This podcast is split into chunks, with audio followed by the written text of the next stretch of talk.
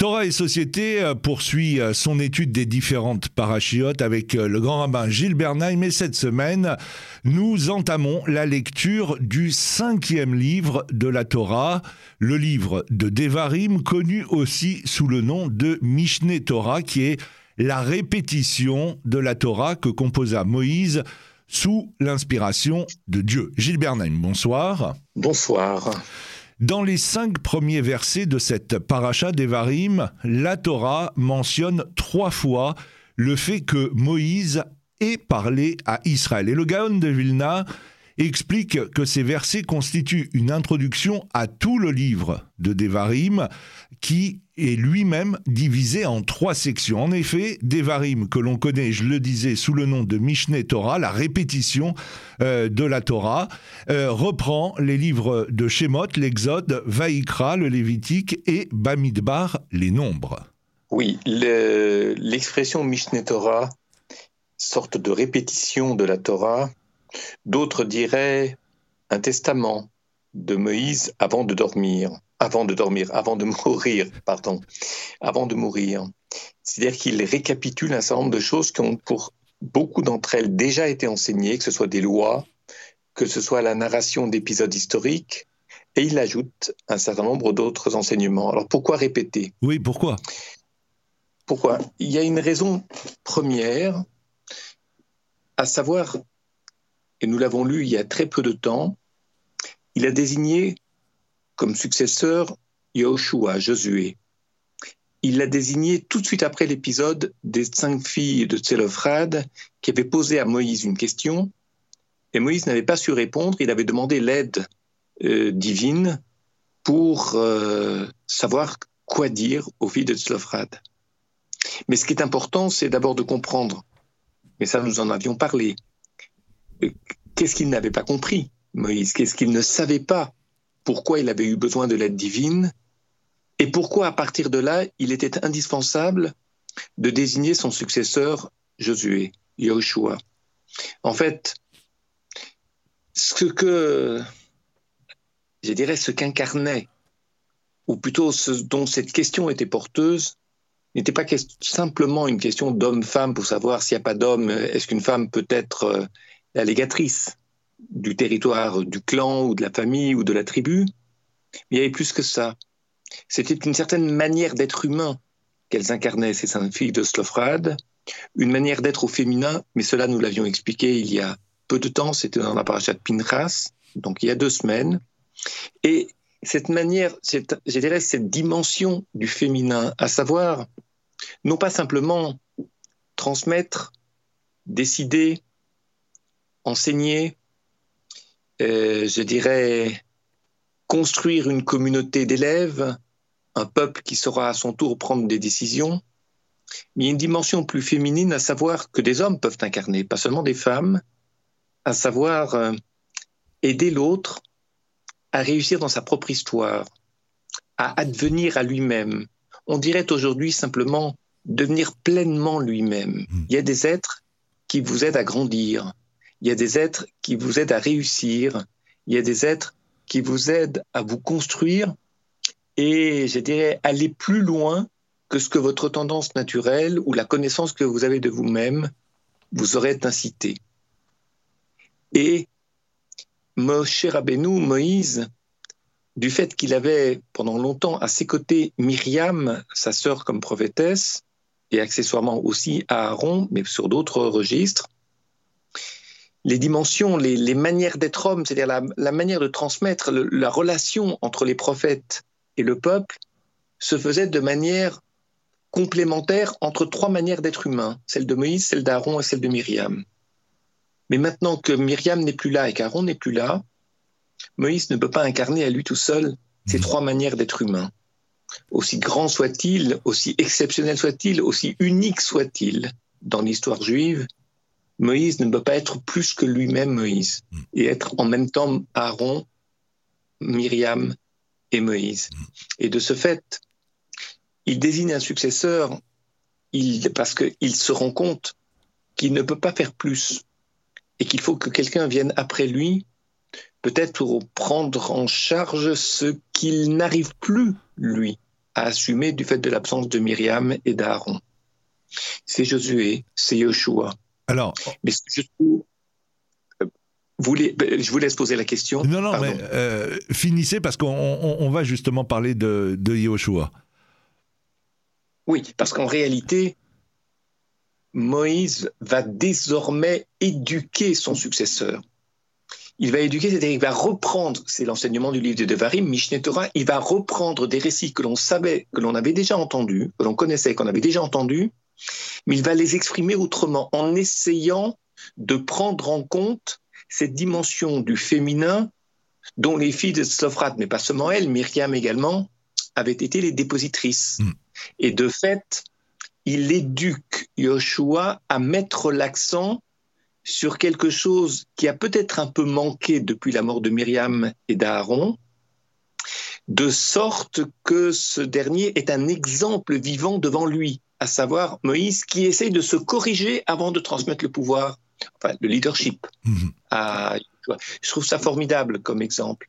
Parce que lorsque quelqu'un est au sommet de son art, qu'il est unique, il finit par croire que personne ne peut faire mieux et qu'il n'a aucune carence.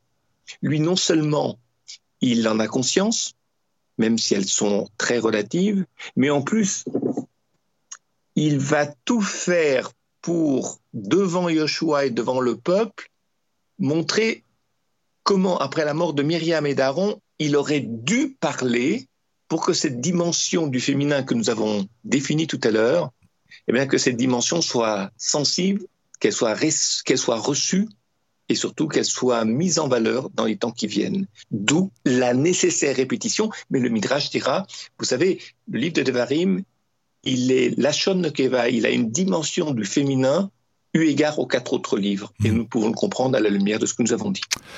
La paracha d'Evarim par la voix de Moïse revient dès le début sur les rois qui vivaient sur la terre que Dieu a donnée à Israël et Rachi apporte un éclairage sur cette implication constante de toutes les nations envers Israël.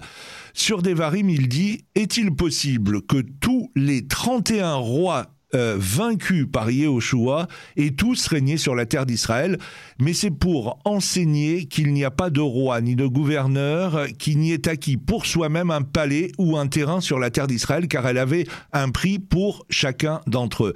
Et Rachid dit aussi que les rois se battaient pour donner chacun des noms aux lieux différents sur la terre d'Israël, et ainsi cette coutume des donateurs de poser des plaques à leur nom est, eh bien, est toujours en usage en Israël. Rachid dit que cela est la louange de cette terre. Oui, j'avais d'abord mal compris la question et je voyais ces plaques comme quelque chose à dénoncer, c'est-à-dire ce besoin de... De reconnaissance. Oui, ce besoin de reconnaissance, si tu ne me mets pas une plaque, je ne donne, pas.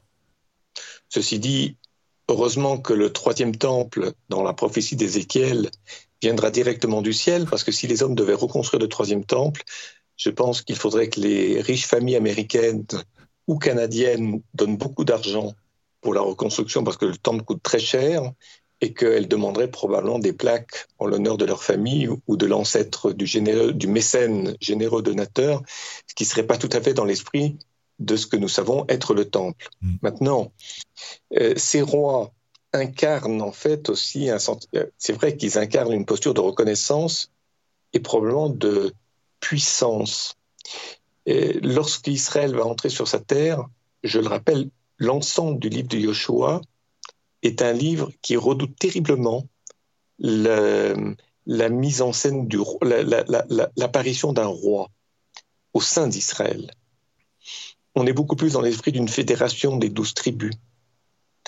Ce n'est que lorsque la fédération des douze tribus échoue parce que sa mission est très difficile, le tissu social est très difficile, il est très exigeant, il est compliqué à mettre en place, et il y a beaucoup de fêlures, d'insuffisances, de dérapages qui fait que la tendance à l'hégémonie, à la toute-puissance, c'est-à-dire à une unité massive au détriment de la fraternité, parce que la fraternité, c'est pas une unité massive, c'est la reconnaissance que tout être humain est mon frère et qu'il est unique à ce titre, parce que chaque frère est unique. C'est ça qui est à prendre en compte Et le livre de Yoshua est une demi-réussite et un demi-échec. Le livre de Shoftim des juges en attestera. Le euh, rabbin Moshe ben Nachman dit euh, le Ramban ou Nachmanide ouvre son commentaire du livre de Devarim par ces mots tout cela pour qu'un homme ne puisse pas dire je ne pourrai pas prendre possession de la terre d'Israël. Le Ramban répond à des questions graves que nous nous posons ainsi que toutes les générations. Pourquoi est-il si difficile de vivre en paix sur la terre d'Israël?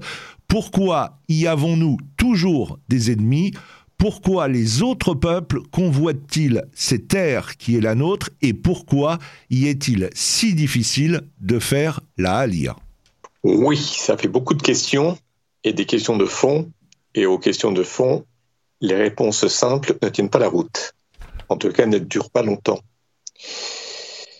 Pourquoi les nations redoutent-elles pour le moins, n'aiment-elles pas Israël, n'aiment pas le peuple juif sur sa terre, ou que le peuple juif soit sur sa terre?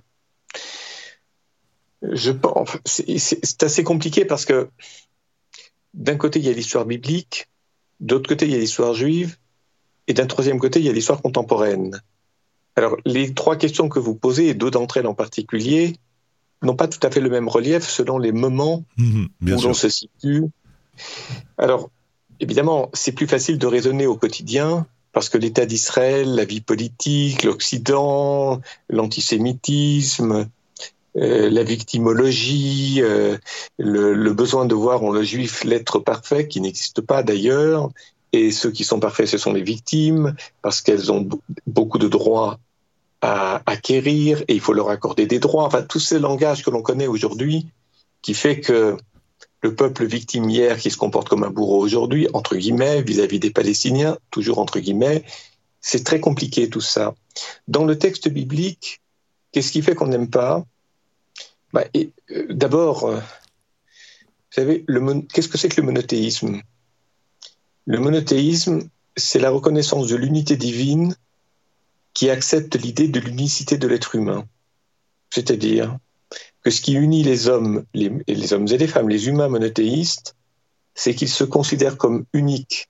Et donc, chaque être est autre que soi. Et de fait, chaque autre être est autre que soi.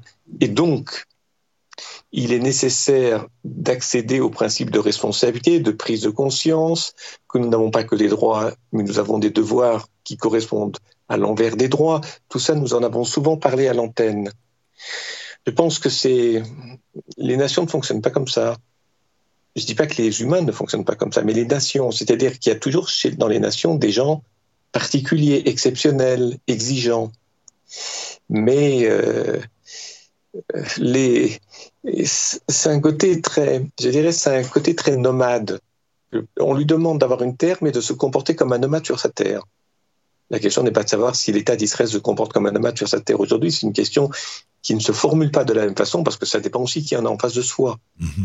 On ne peut pas jouer au nomade, à l'errance, c'est-à-dire à la distanciation avec tout, alors qu'on peut, on peut mourir à tout moment dès lors qu'il y a des peuples ou des communautés humaines qui veulent vous détruire. D'un autre côté, le fait de devoir se défendre euh, ne nous, ne peut pas nous faire faire l'économie du message biblique, du rapport à l'étranger, de, de nos devoirs vis-à-vis de l'étranger, de ne pas nous comporter comme l'Égyptien s'est comporté à l'égard de l'Hébreu et nous à l'égard de l'autre qui se trouve sur cette terre, c'est-à-dire l'étranger. C'est compliqué. Et dans l'histoire juive, on a souvent reproché aux juifs de déranger. Soit parce qu'ils n'avaient pas de territoire et que de ce fait, ils étaient nomades, on dirait errants, mutants, ne savaient pas faire. Ensuite, euh, on le trouve trop sédentaire aujourd'hui et l'Europe se voit comme le nouvel Israël, c'est-à-dire ceux qui peuvent donner des leçons aux autres, et parce que eux, ils ont compris les leçons de sédentarité qui conduit à l'antisémitisme. C'est très compliqué et ça ne se formule pas de la même façon. Maintenant, on peut reprendre la question que vous m'avez posée au niveau de l'histoire juive, non plus au niveau de l'histoire biblique, nous en avons parlé, non pas au niveau de l'histoire moderne avec l'État d'Israël, nous en avons parlé, mais dans l'entre-deux, c'était un peuple en exil avec des temps de réussite locale, plus ou moins durables, et des temps d'échec, des temps de violence, des temps d'expulsion, des temps d'anéantissement. Euh, pourquoi tout ça? J'ai très envie de rapporter une parole que j'ai un jour entendue de la bouche d'une amie, à savoir que le mystère d'Israël, c'est celui, j'allais dire, de son éternité, c'est-à-dire de sa survie dans la durée. Ce seul peuple qui existait à l'époque des peuples anciens et qui existe toujours, qui plus est sous la forme d'un État, avec la même langue, la même culture, la même espérance et diverses réalisations. Alors évidemment, le mystère de la survie d'Israël pose question aux autres peuples de la terre, comme on dit dans le langage du Talmud. Et est-ce qu'il y a un secret à cette pérennité, à cette durée, à ce que d'aucuns appellent le Netzach Israël, l'éternité d'Israël? S'il y a un secret, il faut le connaître, parce qu'on pourra peut-être devenir euh, également euh, éternel. C'est ce que d'autres peuples, d'aucuns peuples se disent. Mhm. Mais c'est beaucoup plus, beaucoup plus compliqué que ça. Déjà dans la mesure où Israël n'a pas grand-chose à dire quant aux raisons de son éternité. Donc certains diront, euh, on étudie la Torah, on élève nos, enfants dans l'observance des mitzvot, etc. C'est ça qui fait le secret d'Israël. C'est vrai, c'est une grande partie, et puis encore d'autres choses. Mais comme souvent les Juifs ne disent pas ou plus exactement que leur secret n'est pas facilement décryptable. Parce qu'étudier la Torah, par exemple, encore faut-il pouvoir lire l'hébreu. Et l'hébreu est très peu traduit par rapport à l'énormité de l'œuvre juive. Donc, euh, les non-juifs n'ont pas nécessairement un accès facile, un accès pédagogique à ce qui fait la richesse d'Israël. Et là, je parle en tant que rabbin par rapport à la Torah. Mais il y a aussi d'autres choses. Mmh dans l'ordre de la culture, dans l'ordre des civilisations, dans l'ordre du politique, qui est aussi, qui compose ou qui participe de l'enrichissement de l'humanité grâce au peuple juif. Alors, c'est tout ça qui fait que lorsqu'on n'a pas, et qu'on ne vous dit pas, euh, à la limite, c'est comme si Israël avait un trésor, mais il ne veut pas que les autres peuples de la terre puissent, euh, je dirais, soit en prendre parti pour eux, ou bien se l'approprier. Mhm.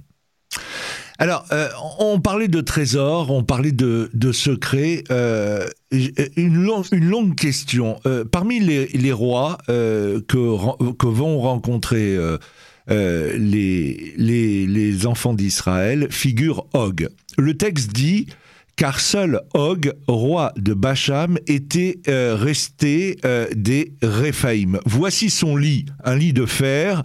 Il mesurait neuf coudées de long, quatre coudées de large, en coudées d'homme. Og, roi de, du Bachan, était certainement l'un des personnages dont les descriptions foisonnent le plus dans le Midrash. Il aurait survécu au déluge, il aurait vécu des milliers d'années, il aurait été capable de soulever des montagnes. Mieux encore, il existe une tradition qui nous apprend qu'il qu'il n'aurait été autre que Eliezer, le fidèle serviteur d'Abraham, et aussi le fuyard venu informer celui-ci de la capture de son neveu Lot. Il aurait constitué à lui seul les 318 guerriers armés par le patriarche pour arracher euh, sa libération. Alors, il n'est pas étonnant, par conséquent, que euh, cette paracha décrive aussi minutieusement la taille du lit de ce personnage. Je le rappelle, 9 coudées de long, 4 de large, soit plus de 4 mètres sur 2 mètres. Relevons cependant que certains commentateurs ne prennent pas cette représentation au pied de la lettre, et c'est ainsi que pour le Iskouni, euh, qui est un rabbin français du XIIIe siècle, Iskia ben Manoach, le verset en question définit non pas la taille de l'homme ou celle de son lit, mais les dimensions des fortifications édifiées par Og, neuf coudées pour la hauteur, quatre pour leur épaisseur. Oui, il faut d'ailleurs rappeler une chose, c'est que les géants euh, auxquels vous avez fait référence il y a quelques instants et qui avait épouvanté les explorateurs, à l'exception de Josué et de Caleb, Joshua et Caleb. Ces géants ont été approchés par un seul explorateur qui n'a pas eu peur d'eux. Et c'est la raison pour laquelle, au moment où, dans le livre de Joshua, dans le partage de la terre, le tirage au sort, l'eau attribuée à chacune des tribus, Caleb va se présenter devant Joshua et il va demander quelque chose et recevoir comme l'eau de terre Hebron, la région des géants. Plusieurs commentateurs enseignent que lorsque Moïse a vu sa fin venir, et notamment dans le livre de Bamidbar déjà, il s'interrogeait sur la succession possible. Il y avait deux hommes qui étaient susceptibles de lui succéder, l'un Yoshua qui lui a succédé et l'autre Caleb. Finalement, le choix s'est porté sur Yoshua. Mais du côté de la vigueur, du côté de l'énergie, du côté de la force physique, du côté de l'intelligence stratégique, Caleb était un modèle mais ce n'est pas lui qui a été désigné comme tel pour des raisons qui méritent d'être analysées à un autre moment. Et lorsqu'il est question de Gog, lorsqu'il est question des géants qui pérennisent, je dirais plutôt les, les murailles qui pérennisent la condition physique et l'existence à l'échelle d'un géant de Gog et de son lit et tout ça, je pense que c'est aussi une manière de nous dire que le problème de Gog et le problème de Caleb, j'allais presque dire leur proximité sur le terrain, et puis aussi les risques d'affrontement entre eux, constituent une des composantes de l'histoire d'Israël. Quand je dis une des composantes, pas simplement au moment biblique où Israël est passé à proximité de Gog, mais aujourd'hui encore, ce n'est pas la question n'est pas de savoir si M. Gog est sur le terrain quelque part ici ou là. La question que ce qu'il représente, ce qu'il symbolise, existe toujours. Et au sein d'Israël, il y a, je dirais, un clan qui s'occupe de la coexistence pacifique entre Gog et Israël, c'est Caleb, ou les descendants de Caleb, ceux qui vivent sur le même modèle que Caleb. C'est un sujet qui n'est pas souvent étudié et qui mérite de l'être plus largement dans le cadre d'une émission ou ailleurs, bien sûr. Pour finir, euh, Gilles Bernheim, on va dire un mot sur euh, Tisha B'Av, dont la paracha euh, des Varim est le prélude. C'est dans quelques heures que le, jeûne va commencer. Ce jour du 9 Av est un jour triste depuis l'épisode des, des explorateurs. C'est aussi la destruction des deux temples, le premier et le second, qui ont tous deux eu lieu un 9 Av, pas la même année, mais un 9 Av quand même. Oui, dans une semaine, nous serons à cette heure-là vers la fin, ou disons le début de la fin en France, du jeûne du 9 Ave. le 9 Ave, c'est un ensemble d'événements qui se sont déroulés ce jour-là. C'est un jour triste. En même temps, c'est un jour d'espoir parce que à partir du moment où l'on a conscience, grâce aux jeunes, grâce à la lecture des keynotes, de ces élégies qui marquent les moments éprouvants de l'histoire d'Israël. Alors c'est vrai que on sait que l'histoire n'est pas faite que de tristesse, qu'elle n'est pas faite que d'échecs. Les Juifs rebondissent, le peuple d'Israël rebondit, les humains de bonne volonté rebondissent. Et après l'ombre, après la nuit, il y a l'aube, et il y a la lumière, et il y a le jour. C'est un petit peu comme l'exemple du Talmud racontant que Rabbi Akiba et, d'autres maîtres, depuis le mont Scopus, ont vu euh, des renards euh, qui sortaient du temple détruit. il y a ceux qui trouvent ça horrible, épouvantable, qui pleurent misère, qui crient misère et qui pleurent de ce spectacle. Il y a Rabbi Akiba qui s'en réjouit pour la raison que j'évoquais tout à l'heure. Dans les textes des prophètes, il est question de destruction, il est question de grande tristesse, mais il est aussi question de réhabilitation et de joies à venir. Si la tristesse existe, ce qui suivra existera toujours et la parole des prophètes s'accomplira. C'est comme ça que nous nous redonnons espoir vers la fin de Tisha B'Av dans une semaine. Gilles Bernheim, je vous remercie. On se donne rendez-vous bien évidemment la semaine prochaine pour un nouveau numéro de Torah et Société. Bonsoir. Bonsoir et à bientôt.